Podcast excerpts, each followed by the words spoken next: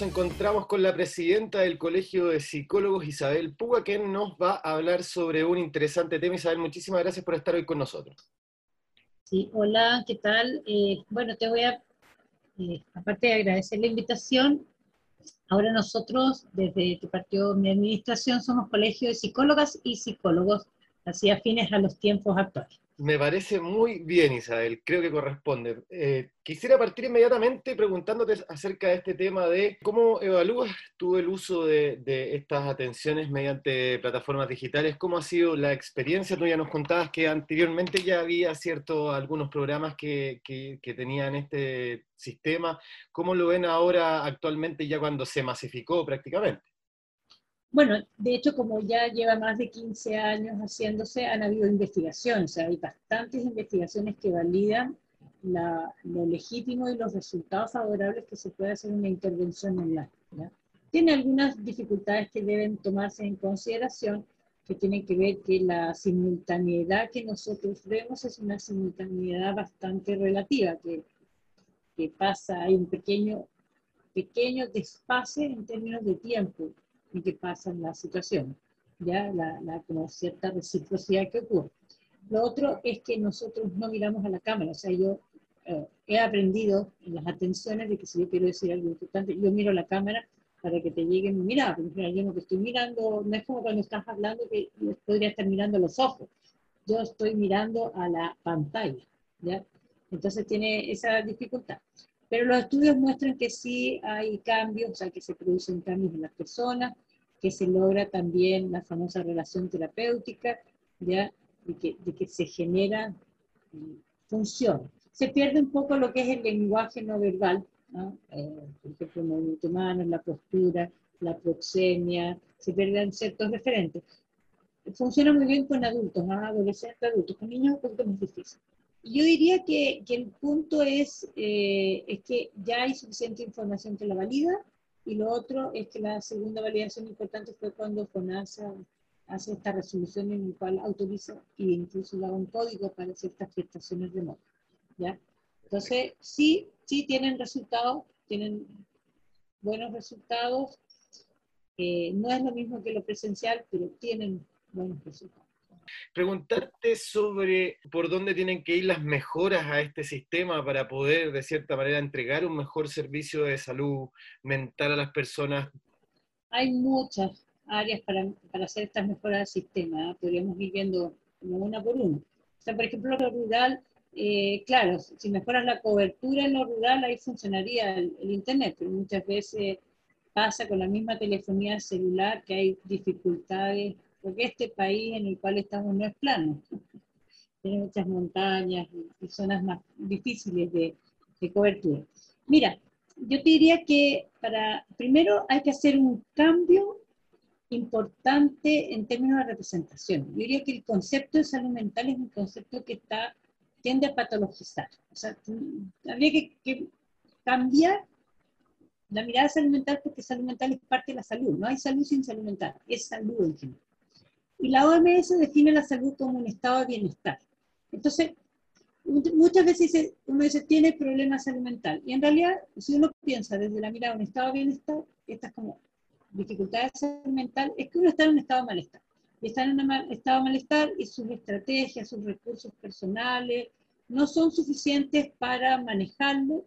Y ahí viene lo que se llamaría el estrés psicológico y la persona requiere apoyo y ayuda para, para eso esas situaciones, hay ciertas situaciones, hay ciertos malestares, hay ciertas condiciones, sintomatologías, si lo queremos llamar desde una mirada biomédica, que son esperadas, o signos también que podríamos decir, que son esperadas en, crisis. En momentos de crisis, eh, frente a lo que es incertidumbre, frente a lo que es ciertos temores y frente a lo que es como ah, tener esta sensación de pérdida de control, se espera que haya una respuesta emocional.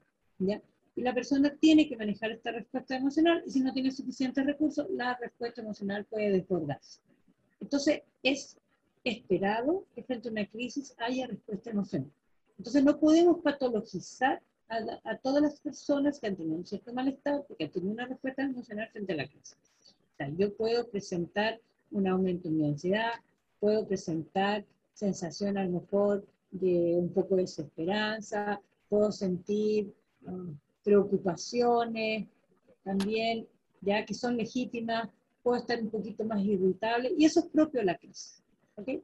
Entonces, hay que tener mucho ojo con eso, porque la gente tiene problemas salud mental, y es como que la salud mental fuera, un, fuera una condición extra. Y es parte de la salud, es este estado de bienestar, es, es una mirada integral, no hay que separar la mente del cuerpo. ¿ya? Eso es lo primero. Y eso permite entonces de que habría que poner mucho énfasis y atención a lo que es prevención y promoción. Y eso tendría que hacerse mucho trabajo en la infancia. ¿ya? Estos programas como habilidades para la vida, eh, hay los programas que tiene el Ministerio de Salud respecto a la, convivencia escolar, hay una serie de programas transversales dentro de los colegios, o sea, prestar atención en la formación de niños, niños y adolescentes, desde la parte del colegio y el colegio también tiene que convertirse no solamente en un referente, sino tener este sentido de comunidad que permita incorporar a padres, a las madres y al resto de la familia. Eso por un lado. Por otro lado, tenemos que eh, en las municipalidades hay todo un concepto que se habla de comuna segura y, por ejemplo, está este programa de Elige Vivir Sano y, y esta idea como de, de como una mirada en prevención y promoción mental, generar relaciones entre los vecinos, que, es el famoso enfoque de salud comunitaria, que es el que también prima en la Organización Mundial de la Salud, o sea, yo no estoy inventando cosas. Entonces tenemos este enfoque de salud comunitaria implica que es una mirada en la cual yo no solamente me centro en el, en el individuo o en su propia familia, sino que también en el entorno. La, para terminar, la pregunta que viene también va un poco más en, esa línea, en la línea de la prevención, pero va pensada más como un consejo. ¿Qué, ¿Qué, consejo le daría una persona común y corriente para que contribuya en su autocuidado de salud mental? Eh,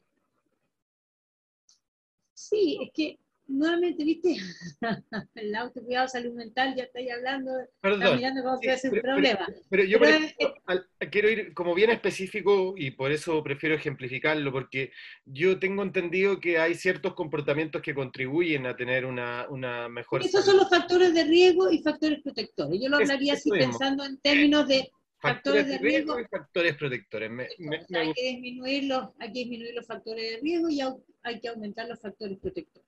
Entonces, pensando eso en los factores protectores, uno de los más importantes factores protectores es ser parte de un grupo, de la familia, de un grupo social. O sea, no estar aislado, relacionarse con otras personas. ¿ya? Ese es uno de los factores protectores más importantes. No, el, no aislarse, sino que estar con otros. ¿ya? Eh, otro factor importante, esos son tan tips de, de cosas que se dicen, pero bueno, en general frente a la, porque hay personas que no pueden evitar ser catastróficos, pero frente a los pensamientos negativos se plantea que por cada pensamiento negativo hay que tener pensamientos cuatro positivos. O sea, igual significa eso que hay que tener una mirada positiva, una mirada optimista, ¿ya? No negadora, ¿ya? Pero no centrarse en las cosas malas, sino también centrarse un poco en el optimismo y transmitir este optimismo entre otras personas. Y, hacer, y lo otro yo le agregaría además ciertas actividades físicas, uh, eh, como eh, hacer ciertos movimientos, porque también nosotros los humanos nos coordinamos en el movimiento y en la alimentación. Y yo creo que eh, somos una cultura bastante sedentaria que nos relacionamos mucho más en la alimentación que en el movimiento. Y cuando digo en el movimiento, no me refiero a ir a una maratona trotar, pero puede ser en una actividad entre bailar, caminar, mira, ir a, a la plaza, dar una vuelta, estos picnics que se hacen de repente en algunos parques, moverse, moverse con otro, estar con otro, moverse. Con respecto, dos cositas nomás, con respecto eh, a, la alimentación saludable, ¿cuál es el rol que juega tener una alimentación saludable? Y también preguntarte sobre los vicios, el alcohol y las drogas, cómo también afectan el, eh, eh, estas cosas. Bueno, la alimentación saludable, y ahí, bueno, las personas nutricionistas son mucho más expertas, pero la alimentación saludable hace sentirte bien en general culturalmente hablando, o sea, eh, cierta cantidad de los grupos alimenticios bien mezclados. Porque si te comes mucho azúcar te da sueño, no tienes ganas de hacer nada. Si comes exceso de grasa también te da sueño después, no tienes ganas de hacer nada. Esta alimentación saludable significa mucha fruta, mucha verdura, mucha fibra, que son, generan mucho más energía y tienes una mejor digestión y una mejor alimentación. ¿Ya? Y que te genera suficiente energía para el día. Hay que tomar mucha agua, buenísimo. La falta de agua también te cansa. Y eso respecto a la alimentación y respecto al, al consumo de sustancias nocivas, que las adicciones, en general tienen eh, ciertas sustancias generan ciertas consecuencias y la gente tiene adicciones porque busca repetir el resultado del consumo de las sustancias. ¿ya?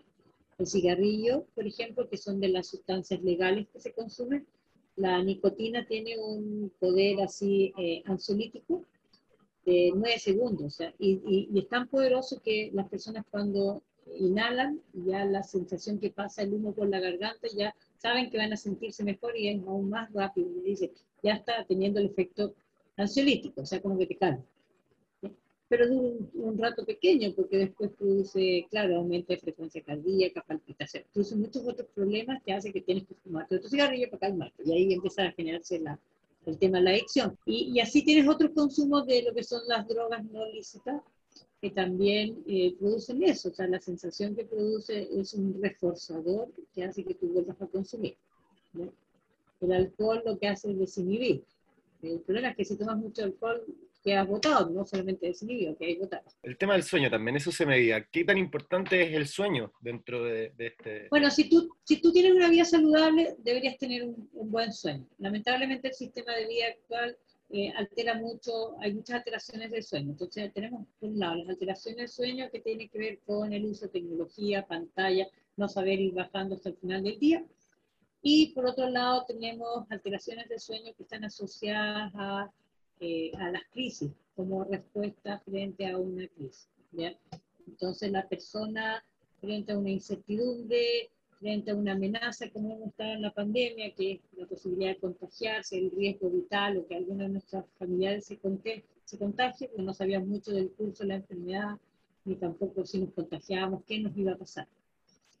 Eh, está en un estado de tensión fisiológica porque es una amenaza, se activa la respuesta de huida, no huimos, estamos ahí, entonces estamos en un estado de tensión constante y eso genera alteraciones fisiológicas a nivel de sueño, alteraciones a nivel de comida, alteraciones también en eh, dolores, tensión, te produce, te activa ciertos dolores de espalda, de cuello, tienes alteraciones en todo el tracto intestinal, o sea, digestivo, y tienes alteraciones también en, porque aumenta el cortisol, porque está en una situación de estrés y problemas del sistema inmunológico. Y las alteraciones del sueño, volviendo al sueño, pueden ser desde que no te puedes quedar dormido, estás con insomnio, no descansas lo suficiente o te pasas todo el día dormido. Puede ser una buena señal un poco de, de, lo saludable que uno puede estar, decir, bueno, estoy durmiendo bien, significa que quiere decir que algo debe estar bien y o, estoy durmiendo viceversa. O sea, por supuesto, por supuesto. Por eso, que, señal como para que la gente la tenga, como para poder decirles, ojo, si tienes un buen sueño significa que estás más o menos bien, pero si tienes un mal sueño hay que prender un poco las, las ampolletas, o sea, las la, alarmas. Y esa, y esa es la razón por la cual hay que cambiar la salud. Porque cuando dice salud mental es casi como que la mente tiene que llegar a explotar como para que te digas que estáis mal. Así como, ah, tengo tantos pensamientos, voy a explotar y no puedo, entonces ah, ahí estáis mal. No, al contrario. Hay una serie de sintomatologías, sintomatologías hay cambios fisiológicos y también ciertos cambios en la conducta que te indican que tienes, que tienes problemas, estás con alguna situación. Isabel, muchísimas gracias por el tiempo, muchas gracias por la entrevista, la verdad que quedamos muy contentos por todo lo que nos contaste.